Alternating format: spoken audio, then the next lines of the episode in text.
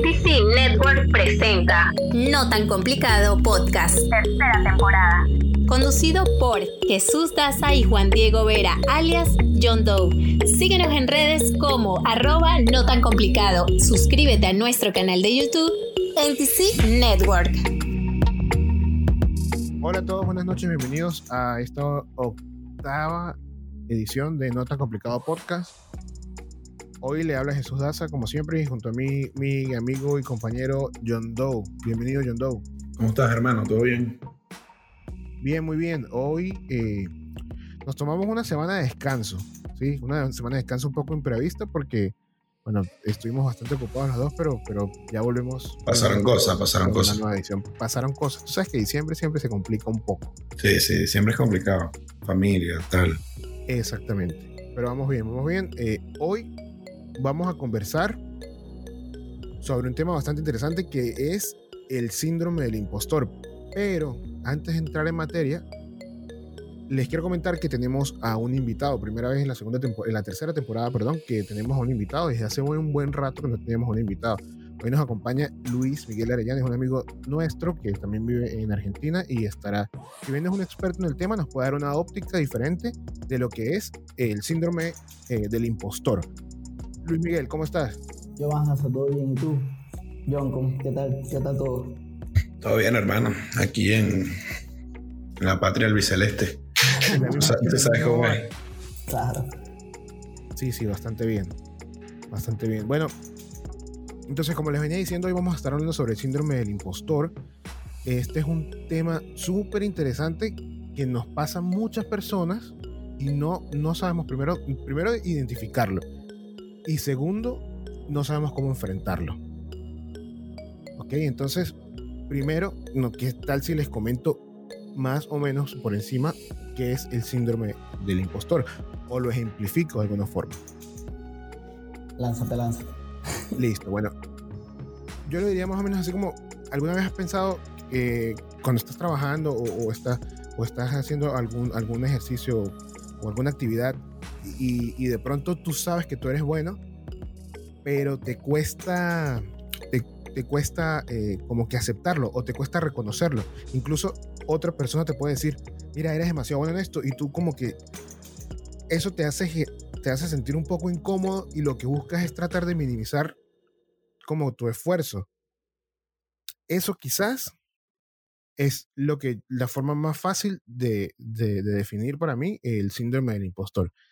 Si bien no, no, no está reconocido como un, como, como un trastorno psicológico, es algo que es más común de lo que, de lo que pensamos. ¿sí? Un impostor es aquel que finge ser alguien que no es para conseguir un objetivo. Pero, pero pues a diferencia de- del impostor normal, las personas con síndrome del impostor lo que piensan es que no merecen el éxito que han alcanzado y se sienten un fraude. O, que, o más que sentirse un fraude es como que les da miedo.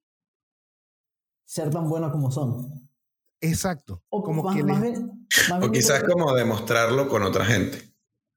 O sea, como que otra gente se dé cuenta que es buena en lo que es, en lo que es no, buena. Yo, yo creo que, que es más bien, o sea, en el, en el punto de que les da miedo que otra persona que, que está a su mismo nivel o por encima, de, o sea, como desmienta lo que él dice o lo que él está hablando, cuando puede ser real. O de hecho es real porque eh, por el, sínd- el síndrome, pero creo que vamos por, por el sentido de que yo estoy, no, digamos, no sé, pongamos un ejemplo, en una empresa en cierto nivel y una persona que está en, en el mismo nivel donde estoy yo diga o desmienta que cosas de las que yo estoy diciendo o cosas que yo digo que sé no son así como yo las digo. También puede ser más o menos algo así, ese miedo. Pu- puede ser, sí, sí lo veo así. Yo lo veo de dos formas. Lo veo primero como tú lo dices, tal cual como lo dices, pero yo siento también que tiene que ver mucho con el no reconocimiento de mis propios logros, pero es algo más personal, que tiene poco que ver con los demás. Se puede presentar de las dos formas. Yo siento que es como un miedo a equivocarme, pero es también una mentira que tú misma te creas, tú mismo te creas. O sea, tú, tú dices, mira, quizás por el mismo miedo de que otra persona venga a desmentirte, hace que minimices tus logros. Pero la verdad es que la otra persona quizás no, ni le importa, o sea, no está pensando en eso. Es más tú haciéndote esa película y esa mente. Y esa inacción, o bueno, o eso se convierte en, en- Sí, sí, esa, esa inacción es lo que hace que, que te enrolles, pues, o sea, que, y que empieces a pensar que tal vez todo lo que tú estás consiguiendo no te lo mereces. Es como un miedo a quedar mal también. emocional. ¿Perdón? Es, como, es que es como un miedo a quedar mal también. O sea, a yo Exacto. decir, no sé, este es el camino y al final del día no sea ese el camino y bueno, yo tomé la decisión, entonces yo voy a quedar mal. Exacto, es una versión increíble al rechazo. Y es Exacto. demasiado común. Demasiado común. Eh, otra de las cosas que, que uno de los síntomas que puede, que puede eh, presentar una persona que, que, que tenga el síndrome del impostor es creer que sus logros o éxitos no son merecidos. O sea, ellos consideran que son algo totalmente fortuito, que es algo del azar. Así que, otros, eh, que otras personas eh, los han ayudado de alguna forma o que ellos han llegado donde han llegado porque han, tenido ciertos padrinos que, que los han puesto allí. ¿Sí? Eh, también tienen pues, falta de confianza en, en las competencias que, que les han llevado a conseguir sus éxitos. O sea, piensan que, que si esto les salió bien, bueno, es algo, se repite un poco con lo anterior, pero quiero decir, si, si algo les salió bien es porque, porque, no sé, porque se alinearon los planetas, pero tratan de, minimiz- de minimizar su responsabilidad en el éxito por miedo a que, y es un miedo, una preocupación, o sea, que en realidad ocurre antes de que pasen las cosas, o sea, por miedo de que en el futuro tú te vayas a equivocar, o sea, por, por miedo a, a- por no tener que vivir el fracaso, dejan de vivir el éxito, así lo diría yo. Y, el- y el, y en ese punto, no sé qué opinan ustedes, pero yo también lo veo un poquito desde, desde el punto de vista de que puede llegar a ser un síntoma o, o una señal de un bajo autoestima también un poquito, porque es como que, bueno, yo no soy capaz de hacer esto y si lo logro es porque, como dijiste, todos los planetas se alinearon y todo se dio para que yo lo hiciera, pero no es porque yo sea capaz. O sea, creo que también puede haber un poquito de eso ahí. Sí, yo, según lo que yo he leído, sí puede existir un poco de baja autoestima, pero no es, no es, el, no es el, lo principal. En realidad, eh, en algunos artículos que leí, tratan de diferenciarlo con el bajo autoestima porque es algo mucho más común y, y no tiene tanto que ver con, o sea, como que sí tiene un poco, pero, pero no, no es la razón principal por la cual se presenta esto del síndrome del impostor. A ver, una pregunta, Jesús, Sí, ya que estamos aquí. Em, ¿Cómo lo separan del, del baja autoestima, como dice Luismi? Si básicamente todo lo que uno dice es como eh, yo no puedo, yo no soy, o sea, todo lo que dice la, la- la persona que sufre este síndrome. ¿Cómo lo separan? ¿Está más inclinado que a la parte profesional o, o- Sí, sí, está, está, está totalmente ligado a la parte profesional. El síndrome, el síndrome del impostor se presenta mucho en la parte profesional y se presenta mucho en un precondicionamiento adquirido. Te voy a dar un ejemplo y cada vez es menos, y gracias a Dios por eso, pero eh, tradicionalmente el síndrome del impostor siempre se ha presentado más en mujeres.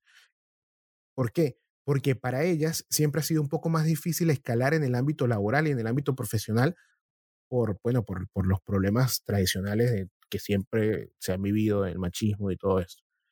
Entonces, no, no tiene que ver con la baja autoestima porque, porque ellas pueden quererse y pueden, pueden eh, estar conscientes de que, de, que, de que están capacitadas, pero ese miedo a, a, no, a, a equivocarse, a que sean juzgadas, hace que, que aún sabiendo que están haciendo las cosas bien, minimicen sus, sus acciones. Ok. ¿Sí me estoy explicando? Sí, sí, sí, te entiendo.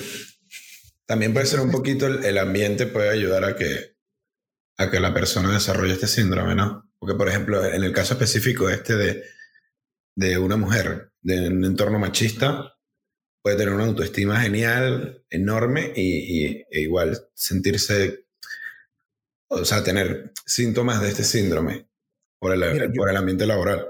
Así es. Y yo no soy un experto en el tema, Juan, pero, pero fíjate, en este, por eso es que a veces los, los equipos laborales que están integrados exclusivamente por mujeres hay tanta competitividad y, se, consiguen tantas cosas buenas porque lamentablemente aún no estamos en el punto en que haya esa igualdad de género lo suficientemente eh, presente como para que, para que quizás eh, pues muchas mujeres no, mm, no se sientan retraídas al momento de, de- de poder explotar su potencial. En cambio, cuando están todas rodeadas entre mujeres o pues del mismo género, pasa algo súper interesante que se vuelven más bien más competitivas, entonces consiguen cosas increíbles. Y ahí me estoy, guiando- me estoy desviando un poco Sí, tema. nos pero- estamos desviando un poco, ese medio deep. Ese medio deep. No, es medio deep, pero, pero yo siento que, que, que, o sea, con muchísimo respeto y, y lo que estoy exaltando, la... la eh, Sí, no, no, yo te entiendo, es algo positivo lo que estás diciendo, o sea, Sí, sí, sí, pero claro, pero igual no nos queremos ir tan allá. pues. no, no. Yo, yo, quiero, yo quiero traer algo a la mesa aquí, a ver si, qué, qué opinan ustedes. Porque de, viendo, o sea, escuchando esto y, y todo, obviamente, me viene algo a la cabeza. No sé si ustedes opinan lo mismo. ¿No creen que el, digamos, el mundo actual y toda la globalización que hay ahorita, donde todos los días conocemos a personas o vemos en redes sociales, en internet, en, televisión, en todos lados, personas que eh, se llaman expertos o se, se ponen como personas más arriba en quizás el mismo ambiente o en el mismo lugar en el, de- en el que nosotros nos, nos desenvolvemos. Y es, o sea, como que esa, eh, se me fue la palabra, pero como que ver todo eso todos los días también te puede hacer pensar a ti que no estás a la altura de todas esas personas. Sí, bueno, está- está- estábamos hablando de las redes sociales, ¿no? Sí, Sí, A sí, nosotros, a nosotros nos encanta ese tema. Pero sí, es verdad, es verdad. En verdad, las redes sociales son un ambiente tóxico para un montón de cosas. O sea, para lo que dice Luismi, que tiene razón. O sea, como que es una competitividad poco sana, porque es como que todo lo todo- obviamente yo entiendo que en las redes sociales nadie va a poner cuando la pasa mal, porque obviamente eh, no va. No sé. Pero, pero también eso de estar viendo triunfando todo el mundo en todo el tiempo, en todo momento, y es, es medio raro. O sea, te mete una presión como que, eh, por lo menos en el ámbito laboral, pues, o sea, si, si tú eres un profesional que estás, eh, yo odio esta palabra, emprendiendo de alguna manera en, en estas plataformas digitales y te fijas en las cuentas que tú sigues y que, no sé, de alguna manera te, te, Te ejercen, te- ah, lo, lo, lo Sí. sigues, sí, Sí, lo sigues y te dice, exacto, son como, un- como una especie de guía. Exacto, tiene algún tipo de influencia en lo que tú quieres hacer. Es difícil eh, que, no, que no sucumbas ante eh, este síndrome porque es como que, pero a mí no me sale así, yo no tengo los millones de views. Entonces, claro, eh, es complicado. Yo creo que sí tiene bastante que ver, por lo menos en, en, en, en ámbito de, de, de emprendimientos de redes sociales y, y- y ese tipo de cosas. Sí, yo siento que lo que pasa es que te ponen la vara demasiado alta, las expectativas un poco irreales, y tú no estás consciente de eso, porque al final, como tú dices, lo que se muestra en ese, en ese ambiente es lo que tú quieres mostrar, o sea, no se muestra todo, sino lo que tú quieres enseñar, lo que tú quieres vender. Entonces, entran situaciones que, que es muy difícil sobrellevar esa carga pues, o, o esa, o esa presión. Exacto. presión social de, de- de no, no puedo fallar, me siento como un fraude, lo que conseguí fue suerte, porque a esta otra persona se le da súper fácil, porque eso es lo que esa persona enseña. Eso es lo que muestra, correcto. O sea, todo el mundo quiere ser Lele Pons, pero no saben por dónde pasó Lele Pons, supongo, pues. O sea, ¿me entiendes? Es como, Sí. obviamente ella no, no, no, ya no, no- sé mucho de su historia, pues, pero un ejemplo porque fue lo primero que se vino a la mente. Un ejemplo aislado, exacto. Exacto. O sea, quiero decir, ella de repente pasó por un montón de cosas, ¿me entiendes? Para est- estar donde está. Y obviamente eso no se mostró en redes sociales. Y me imagino que fue un trabajo duro porque es una influencer de top, ¿me entiendes? Entonces, aunque no lo muestra, la gente, tú, tú lo que ves es, es lo ahora, pues. O sea, la estrella que es ahora. Entonces, bueno, sí. No, Te- y, y no, y no solamente eso, o sea, también te, te puede llegar a pasar en, en el sentido de que quizás yo pienso A, pero voy a redes sociales y hay una persona que se dedica a lo mismo que yo, que piensa B, entonces yo me empiezo a cuestionar si lo que yo pienso está bien o está mal realmente. Y ahí también entra esto del síndrome del impostor, porque si bien sabes que tienes todas las capacidades, empiezas a dudar de lo que tú puedes eh, conseguir o lo que tú puedes transmitir, porque hay otra persona que te está ejerciendo esa misma presión. Eso está buenísimo. Y, y sí es así. Sí es así porque muchas veces vemos a una persona que aparentemente es súper exitosa con un punto de vista diferente al mío y me crea una inseguridad y- y me hace pensar, ¿será que la forma en que yo lo estoy haciendo no es la correcta? Aun cuando yo, aun cuando yo puedo, o sea, yo puedo estar seguro de que sí es, yo puedo, eh, puede estar probado, pero, pero el hecho de que yo no esté al mismo nivel de esa otra persona hace Te mete presión. Claro. lo dudo. Ento- y al dudarlo se complica todo porque ya se empieza a ver más lejos del objetivo, se, se empieza, me empiezo a cuestionar si estoy haciendo las cosas bien y empiezo a minimizar mis logros. Claro, eh, empiezo, empiezo a pensar que las cosas que estoy consiguiendo no están a la altura porque X o Y persona consiguió más. Y bueno, él debe saber más, es lo, lo que piensa, puede pensar la mayoría de las personas, por, esta, por este mismo problema de, de la presión y todo eso de, de- de las redes sociales.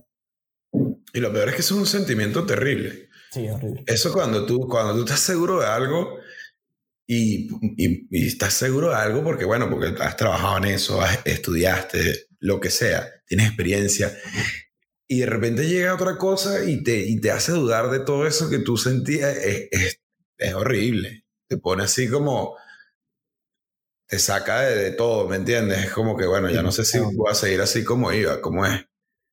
Pero es que te pasa, te pasa en todos lados. O sea, te, te pasa, por ejemplo, en, en la universidad también te puede pasar. Que estudiabas, estoy seguro que a, a todos nos pasó, estudiabas muchísimo por un examen, sabías o estabas claro que conocías todo lo que iba para el examen, y salías del examen y le preguntabas al de al lado, ¿cuánto te dio a ti el ejercicio 2? A mí me dio 9, y a ti no, a mí me dio 2, y ya dudabas.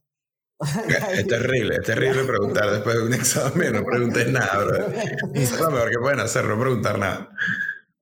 Pero Pero no, pero yo digo como que, o sea, en este caso particular de la gente que sufre ese- de este, de este síndrome, pero supongo que eh, continuamente, o sea, como que, porque a todo el mundo le ha pasado este tipo de cosas algunas en la vida, pero una persona que sea recurrente con esto, debe, o sea, debe ser horrible siempre estar viviendo como dudando de ti mismo.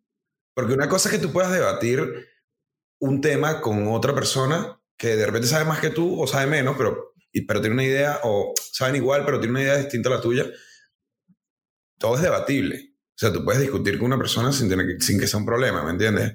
No, no quiere decir que eso va a cambiar tu punto de vista. O de repente lo cambia, pero para bien. Lo que quiero decir es como vivir constantemente so- con este, con, o sea, esto encima de que, de que todo te, te hace dudar de ti mismo o, o- o todo te minimiza todos tus esfuerzos. O sea, yo no sé, pero yo nunca he escuchado este síntoma, de este síndrome, pero a mí me parece, o sea, se ve pesado, se ve, sí, se ve, sí, sí, pasa se ve mucho. darks. Pasa mucho y a muchos niveles. O sea, a veces tú dices, porque puede ser que a mí no me afecte tanto, pero, pero lo puedo vivir. O sea, de pronto, mira, algo tan sencillo como que digan, no, mira, tú eres un duro en esto, y tú digas, no, no, o sea, tampoco así, no soy tan duro. un poquito, pero... Pero ese es duro. como, como síndrome de, de falsa humildad. Exacto, eso pero- para no quedar como un becerro.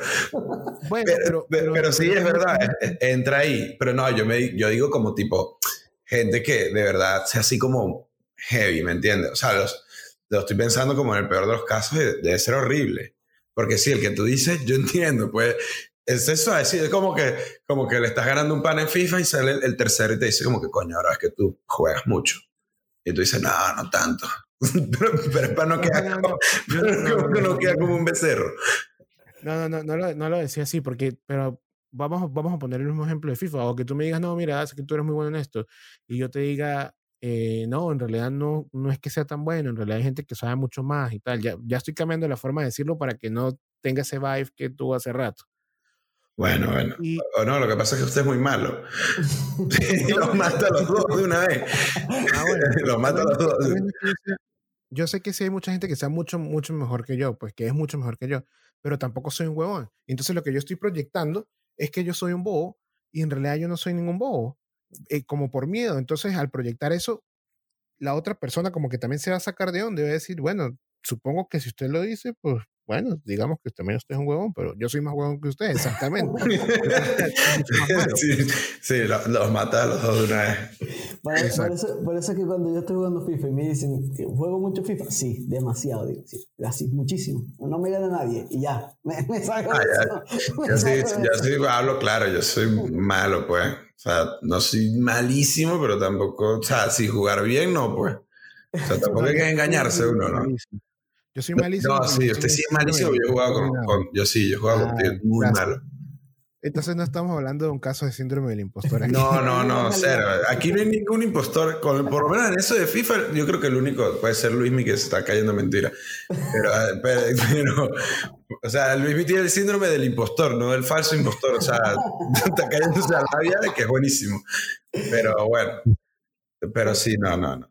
Bueno, ahorita, Bueno. ahorita. Ah, bueno, dale. Sí, sí, no, termina, termina tú porque voy a hacer un twist duro. Bueno, no, yo también. o sea, les iba a decir que, por ejemplo, ahorita que Juan dijo que como que no se imaginaba eh, una persona que su- sufra de esto como consecuentemente siempre, todo el tiempo, perenne. Y muchas veces, yo tengo acá un artículo de una página de dudosa procedencia, pero vale. Bien, esas son las que nos gustan aquí. Exacto. Por, por eso busqué esta. Este, Está bien, fino. que te da o te, te explica distintos tipos de, digamos, cómo se puede manifestar el, el- el síndrome del impostor. Y me los puse, o sea, los, los- detallé y, y los leí. Y, a ver, realmente yo siento que en algún momento de mi vida he enca- encajado en alguno. O sea, no siempre en el mismo, pero si me pongo a pensar, digo, bueno, en este pude haber sido este en algún momento. Y yo estoy seguro que si los leemos, eh, van, o sea, se van a pensar que en algún momento pudieron haber sentido eso también. A ver, bueno, como, como ya eh, Jesús explicó qué es el síndrome del impostor o del falso impo- imp- impostor, le- aquí hay, creo que son cuatro, cuatro o cinco tipos de eh, síntomas o de cosas que te pueden hacer llegar a saber que tienes este, este síndrome. El primero es el el perfeccionista se llama. Y es como cuando nosotros estamos tratando en el ambiente laboral, más que todo, de estar presente o estar pendiente de absolutamente todos los procesos o de todo lo que pasa alrededor de nosotros en la empresa. Y no, no delegamos. O sea, como que nosotros nos encargamos de detallar cada uno de los, de los puntos y cada uno de los procesos y estar ahí y que todo esté alineado perfectamente de A hasta la Z para que las cosas salgan de la mejor manera, pero nos encargamos nosotros, no dejamos que nadie se encargue de eso. Obviamente, esto viene acompañado como eh, de, de- una visión de que pienso que si dejo que otra persona se encargue de esto, capaz esta persona va a empezar a encargarse va a empezar a, a revisar lo, del trabajo que ya yo llevo haciendo por un largo tiempo y me va a decir, pero ya va, es una locura lo que estás haciendo. Entonces como que ese miedo a, de que desmientan o que, o que lo que yo estoy haciendo no sea lo correcto, aun cuando lo sé, se conoce como el perfeccionista dentro del síndrome del impostor. No sé si alguna vez alguno de ustedes ha, ha sufrido de eso. No, yo sí soy bastante delegar. yo, yo delego de más. Puede ser. Sí, sí, yo, yo lo he visto. ¿Sabes qué? No, hablando de eso, que yo delego además, yo tengo una forma de trabajar que es bastante... O sea, y, y aquí me va a salir un poco del tema, pero es algo que me, me, da- me da risa y me gusta.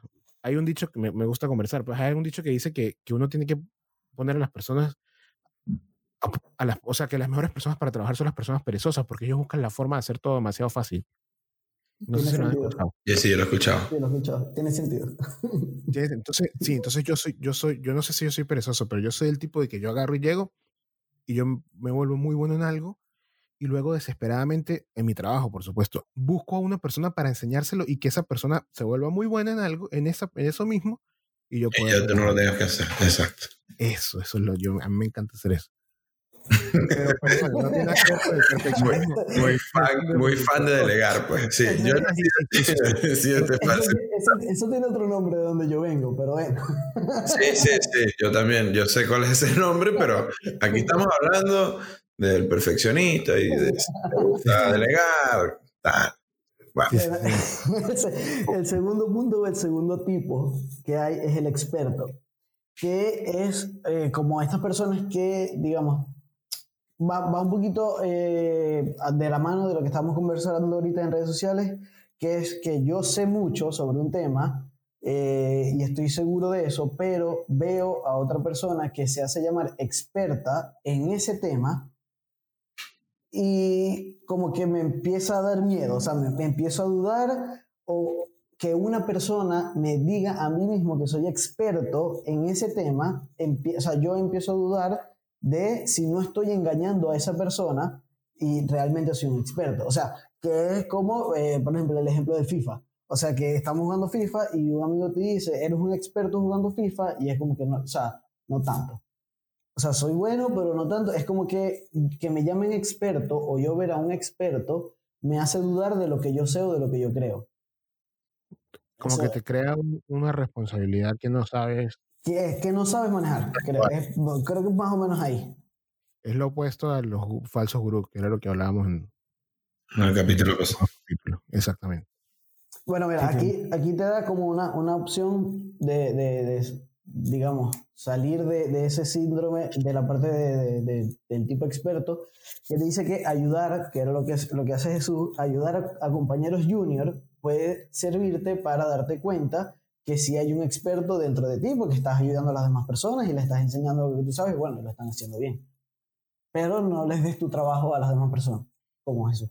No, no, no, no. Lo que pasa es que en el caso, yo, ya va, lo que pasa es que yo lo, yo, yo lo hablaba en el, con, como jefe, pues no es que yo, y no es que yo tenga Claro, la eso es jefe. mi responsabilidad de las demás personas. Lo que Sigue pasa es siendo que- mi responsabilidad, pero yo delego la acción, pues.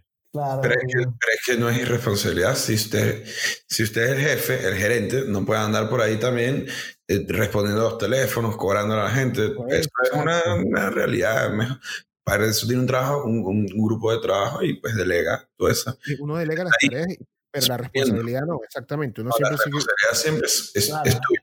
Obvio. Por eso es que no puede delegar, pero tiene que buscar a alguien bien para delegarle esa tarea o por lo menos estar pendiente de Pendiente de lo que está haciendo, sí, obvio. diferenciar, pues. Ah, vaya.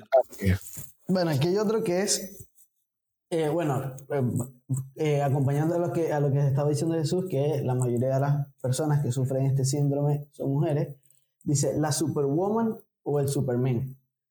Y dice acá que son esas personas que eh, como dudan de lo que ellos están haciendo o, o piensan que ellos están engañando a su empleador, tratan de sobrecargarse de trabajo, o sea, hacer más de lo que le piden, o llevarse trabajo para la casa, o tratar de cumplir las expectativas con creces, porque sienten que eso va a equilibrar un poquito el daño que piensan ellos que le están haciendo a la empresa al engañarlos.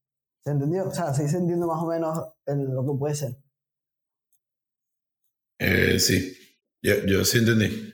Yo, O sea, trabaja además porque Como para equilibrar. Sí, para equilibrar e- esa falta que tiene del conocimiento del, del, del trabajo pues, como profesional. O sea, no, no que tiene, porque en, en verdad el, el conocimiento lo tiene. Pero- pero que- pero que sienten tiene.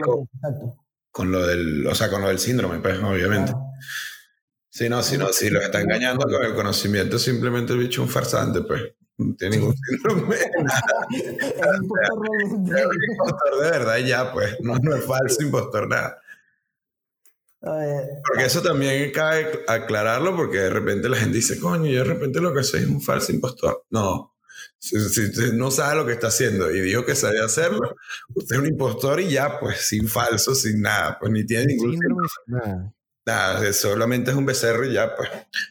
O le están dando el chance, también dése cuenta de esto, le están dando el chance para que aprenda. Porque hay Correcto. trabajos donde uno puede llegar sin ningún tipo de conocimiento y aprender en, ahí, rodando, pues, aprende. Por si acaso. Tampoco, tampoco, tampoco las cosas son así. claro, poco a poco. Ojito, ojo al dato ahí. Ojo. Ojito, ojito. Ojito. Bueno, el cuarto es más o menos lo mismo que el de el, el anterior, que dice que son eh, muy individualistas, eh, que son personas que todo el trabajo que tienen lo hacen ellos solos y lo hacen por su cuenta porque sienten que si piden ayuda, esa mentira por la que ellos sienten que están viviendo eh, se va a venir abajo y bueno, nadie les va a creer que ellos son tan buenos en lo que hacen. Entonces, ese es otro, es, son los muy individualistas. Eh, a ver, acá creo que es el último, sí.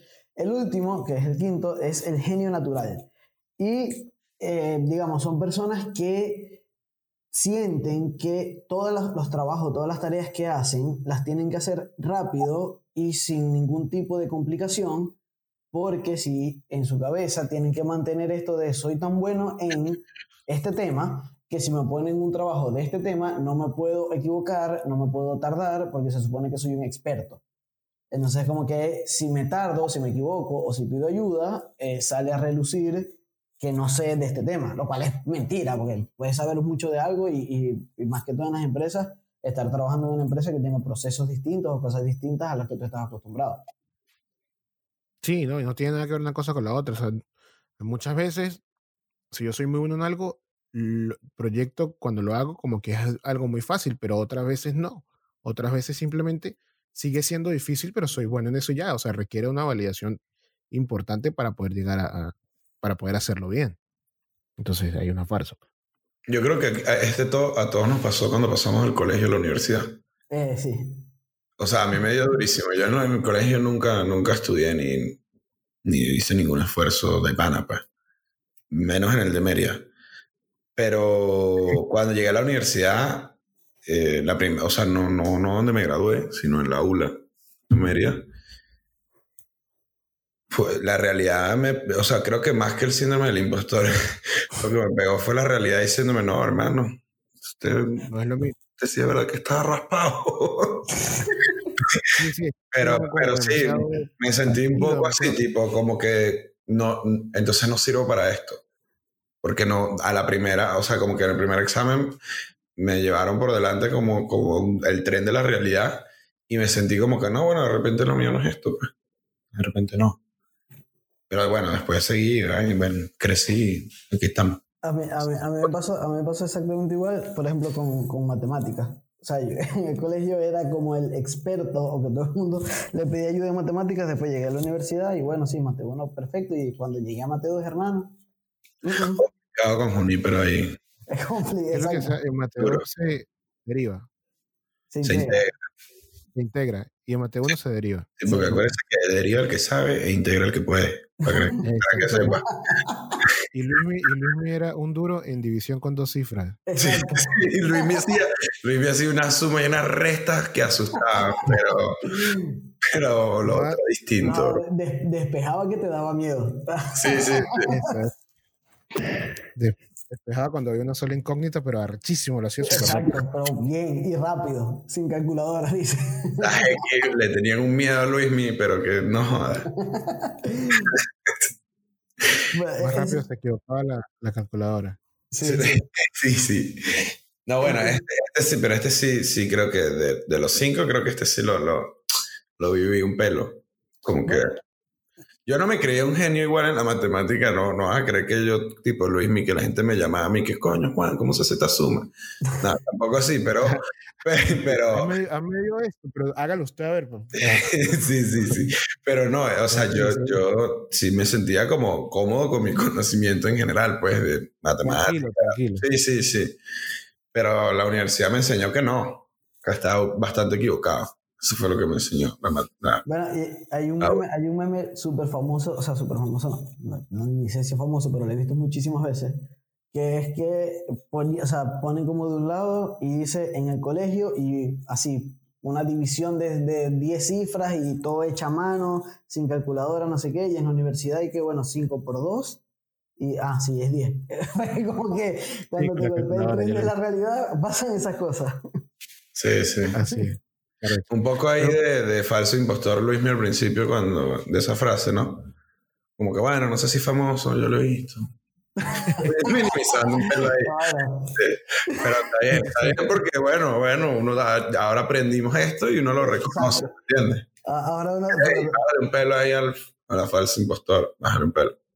también, ¿Y, y qué les parece? Dale, dale. Bueno, ¿qué, qué les parece si ahora conversamos sobre este, lo- los- las causas o qué pudiera causar el síndrome del impostor? Pero ya no hace rato como estábamos hablando sin saber o por encimita, o, sino más bien esto directamente una psicólogo que dice cuáles pueden ser las cuatro causas de los síndromes, del síndrome del impostor. Oh, dale, bro. Voy a ir muy rápido porque pues estamos cortos en tiempo, pero eh, creo que, que pues, igual está bastante condensado. Lo primero sería que estos, eh, eh, ya, lo habíamos, ya lo habíamos dicho, dinámicas familiares durante la infancia. Cuando tu hermano es el inteligente y tú eres la simpática o el simpático, tienes esa presión para sacar buenas notas. Padres muy exitosos o sientes que eres la oveja negra. Esta es la primera. Chimbo ahí de los papás. Sí, mal. Sí, sí. Sí, sí. Pero Sí, esta es sí. la primera y es algo súper recurrente. Siempre no es que él es Sí, es común, súper común. Ella es más artística. Y no, Sí, sí. no, o sea, No, él es más deportista. Se es matan ahí. Le matan a los dos porque de repente el otro quiere ser deportista también, ¿me entiendes? Exactamente. Entonces, esa etiqueta, síndrome del impostor. Estereotipos sexuales es la segunda. El síndrome del impostor es igual de frecuente en mujeres que en hombres. Eh, sin embargo, hasta hace poco se pensaba que ocurría principalmente en mujeres debido a los mensajes de éxito y fracaso en la sociedad y a la presión ante ser madre y al mismo tiempo una profesional de éxito. Bueno, Qué arrecho. Eso, eso arrecho. Darks, y, y está bueno que aclares que afecta por igual. Lo que pasa Sí. es que antes el, el mundo sigue siendo medio machista, medio que asco, pero antes era mucho más marcado. Exacto. Antes eran, es como que se metieron al closet. No machista. Sí, qué En bueno, qué bueno. Manténgase, No falta. muchacho. La verdad es que eso nos falta, nos falta mucho. La tercera sería diferencias salariales. En este caso, bueno, dice Aida, que es la persona que, que hace aquí referencia, trabaja principalmente con mujeres profesionales y asegura que la realidad de la mujer en el mundo profesional es también causa de este síndrome. Tiene que ver con los estereotipos sexuales igual.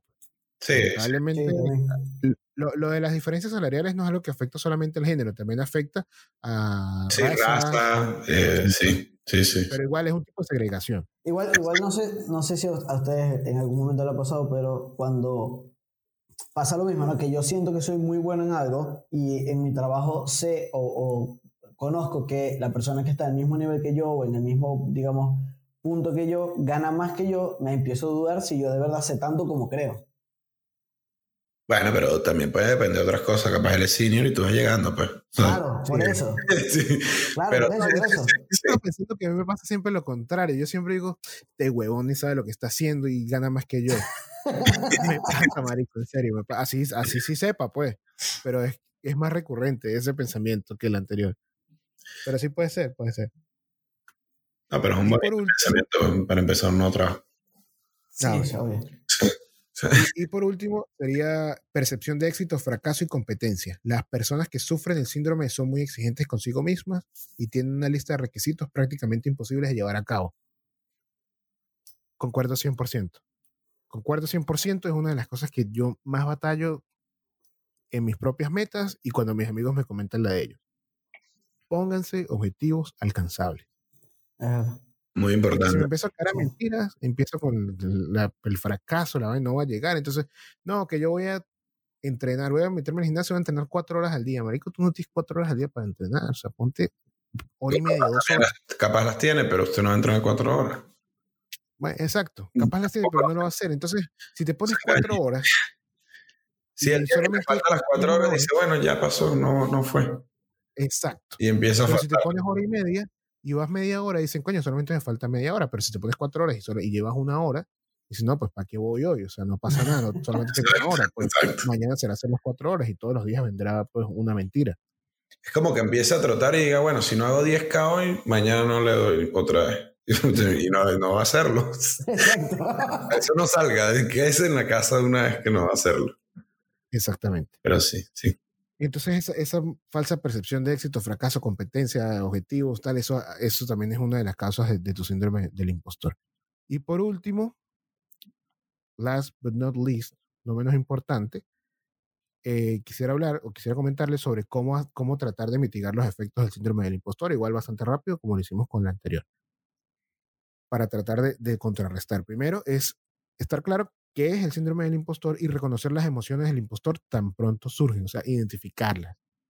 Si Ok. este soy yo, tratando de minimizar mis logros. Difícil. Dif- n- difícil, difícil aceptarlo, pero no, pero identificarla no es difícil. Tú sabes, tú, o sea, ¿cómo, cómo te explico? Tú, tú puedes reconocer que ese pensamiento es de, fal- de falso impostor, pero, pero aceptarlo y decir, o sea, como que anteponerse a la situación es lo complicado. Exacto, exacto, sí, sí, obvio. O sea, yo puedo estar claro que lo que estoy pensando es un, un pensamiento autodestructivo, por decirlo así. Eh, lo difícil es, ah, ¿y cómo lo cambio? o sea, por, por eso digo lo difícil, o sea, ah, ¿cómo lo cambio ese pensamiento? Exacto. Pero bueno, pero eso es un trabajo de todos los días y poco a poco. El segundo sería redefinir tus reacciones. O sea, dejar de decirte a ti mismo que te van a, a desenmascarar o que no mereces lo que estás consiguiendo o que no mereces el reconocimiento. En cambio, recuerda que es normal no saber todo y que todos aprendemos sobre la marcha y que, bueno, y que lo que tú sabes, o sea, que si bien no eres el más arrecho en cierto tema, tampoco eres el más bobo. Y todo lo que tú has hecho durante cierta cantidad de tiempo trabajando sobre eso mismo, hace la diferencia. Sí, es cierto, es verdad. El tercero, habla de tus, de tus sentimientos y pensamientos. Eh, siempre puedes tener una conversación con tu gente de, de confianza al respecto, incluso con otros colegas. El tener un diálogo abierto al respecto te ayudará mucho a superar la experiencia. Yo, veces- yo, bueno, yo siento que yo a veces sufro de este síndrome del impostor y yo a veces lo converso con mis amigos y, y ver sin jalabolismo, porque en realidad yo no tengo amigos que sean jalabolos, todos me hablan claro y me dicen, si me dicen las cosas claras, ver esa percepción que tenga esa persona de mí hace que yo diga, coño, ¿por qué si los demás me ven así? Porque yo me veo como un huevón, pues. Hay que normalizar picarle el quesillo a tus amigos si se lo merece. Eso Sí se también lo merecen. un hecho. Exactamente, sí se lo no merecen. tiene nada de malo. Exacto. Y, y si no se lo merecen, bueno, hay que dar la vuelta a la situación. Pues, si no se lo merece, tampoco le vas a decir que no se lo merece, pero no tienes que picarle un quesillo, pues, pero lo puedes ayudar. Un empujoncito. Exactamente. Es, es- también que, bueno, uno también eh, siente o siente que necesita a veces como un poquito de aprobación, o sea, de que te digan como que bien, o sea, es ahí. También puede, o sea, también puede ayudar, pues pienso yo. Sí, está bien. Y eso entra ya en una responsabilidad como amigo de, de decirle, eh, ni siquiera sin que esa persona te lo pregunte, decirle a tus panas, si tú sientes que ellos están haciendo las cosas bien, decírselo. O Claro. sea, es, mira, o sea, que has hecho esto, pues echa la bola, está, está fino. Ok, otro sería considerar el contexto. Todos tenemos momentos donde no nos sentimos 100% seguros de nosotros mismos. Habrá momentos en los que dudar de ti mismo es una reacción natural. Si te descubres pensando que eres un fraude, puedes cambiar el modelo mental a el hecho de que en este momento no tenga todas las respuestas no significa que mi trabajo no tenga valor. Es algo muy parecido a lo que venía diciendo. O sea, está claro que, que si no eres el más arrecho, tampoco todo lo que has hecho te hace un, un incapaz en el tema. Y reconsiderar todo como una oportunidad de aprender. Miren, todos los momentos difíciles, cuando quedes bien, cuando quedes mal, eh, en todos hay una oportunidad de aprender y por lo menos una forma de no, de saber cómo no hacer algo. Eso es un Entonces, mantra de vida venezolano. Todo se aprende, papá, tranquilo. De todo se aprende, o sea, de todo se aprende. Sí, sí. O, o- o bueno, otro mantra, mantra de vida universal es, mm, es una de estas frases que no sé quién lo dijo, pero yo estoy seguro que quien dice que lo dijo no lo dijo, pues. Seguro no, Pero lo he escuchado de otra persona y pero no estoy diciéndolo. No, que es el que dice, no, no, que yo creo que estoy seguro que tampoco, porque es esas frases que ponen que sí, este, la vida es una sola, Albert Einstein, una cosa así. y que, eso, y que eh, bro, eso lo dice todo el mundo. Sí, sí, pero no, era, era algo así que decía como que, eh, no sé, creo que fue Alba Edison, Alba Edison eh, este, intentó, no sé, dos mil veces en hacer, Alba Edison fue el de la bombilla, sí, no quiero quedar como un ignorante. sí, sí. este, le preguntaron a Alba Edison que, que por qué en las 2200 veces de, este, de que, o sea, como que él consiguió co- crear la bombilla en la, en la vez 2202, una cosa así. Entonces, ¿qué hizo? Que él no se, no se rindiera en esas, to- en es- todas esas oportunidades. Él dijo, bueno, pero es que no es que, no es que había fracasado, es que había conseguido 2201 formas de no hacer la bombilla o, o cómo no se debe hacer la bombilla. Entonces, uno, bueno, eh, eh, es, es como dar la vuelta y reconsiderarlo y, y ver esto como una oportunidad de aprender, pues. Yo creo que hay que ser un poquito más positivos también. o sea, gente, sean positivos. O sea, la- la- eh, el universo no tiene nada contra ustedes. No tengan nada contra el universo, sean positivos. Eso no está mal. El universo no le importa nada. Ojito, ojito. Ojo a eso, viste. Cuidado.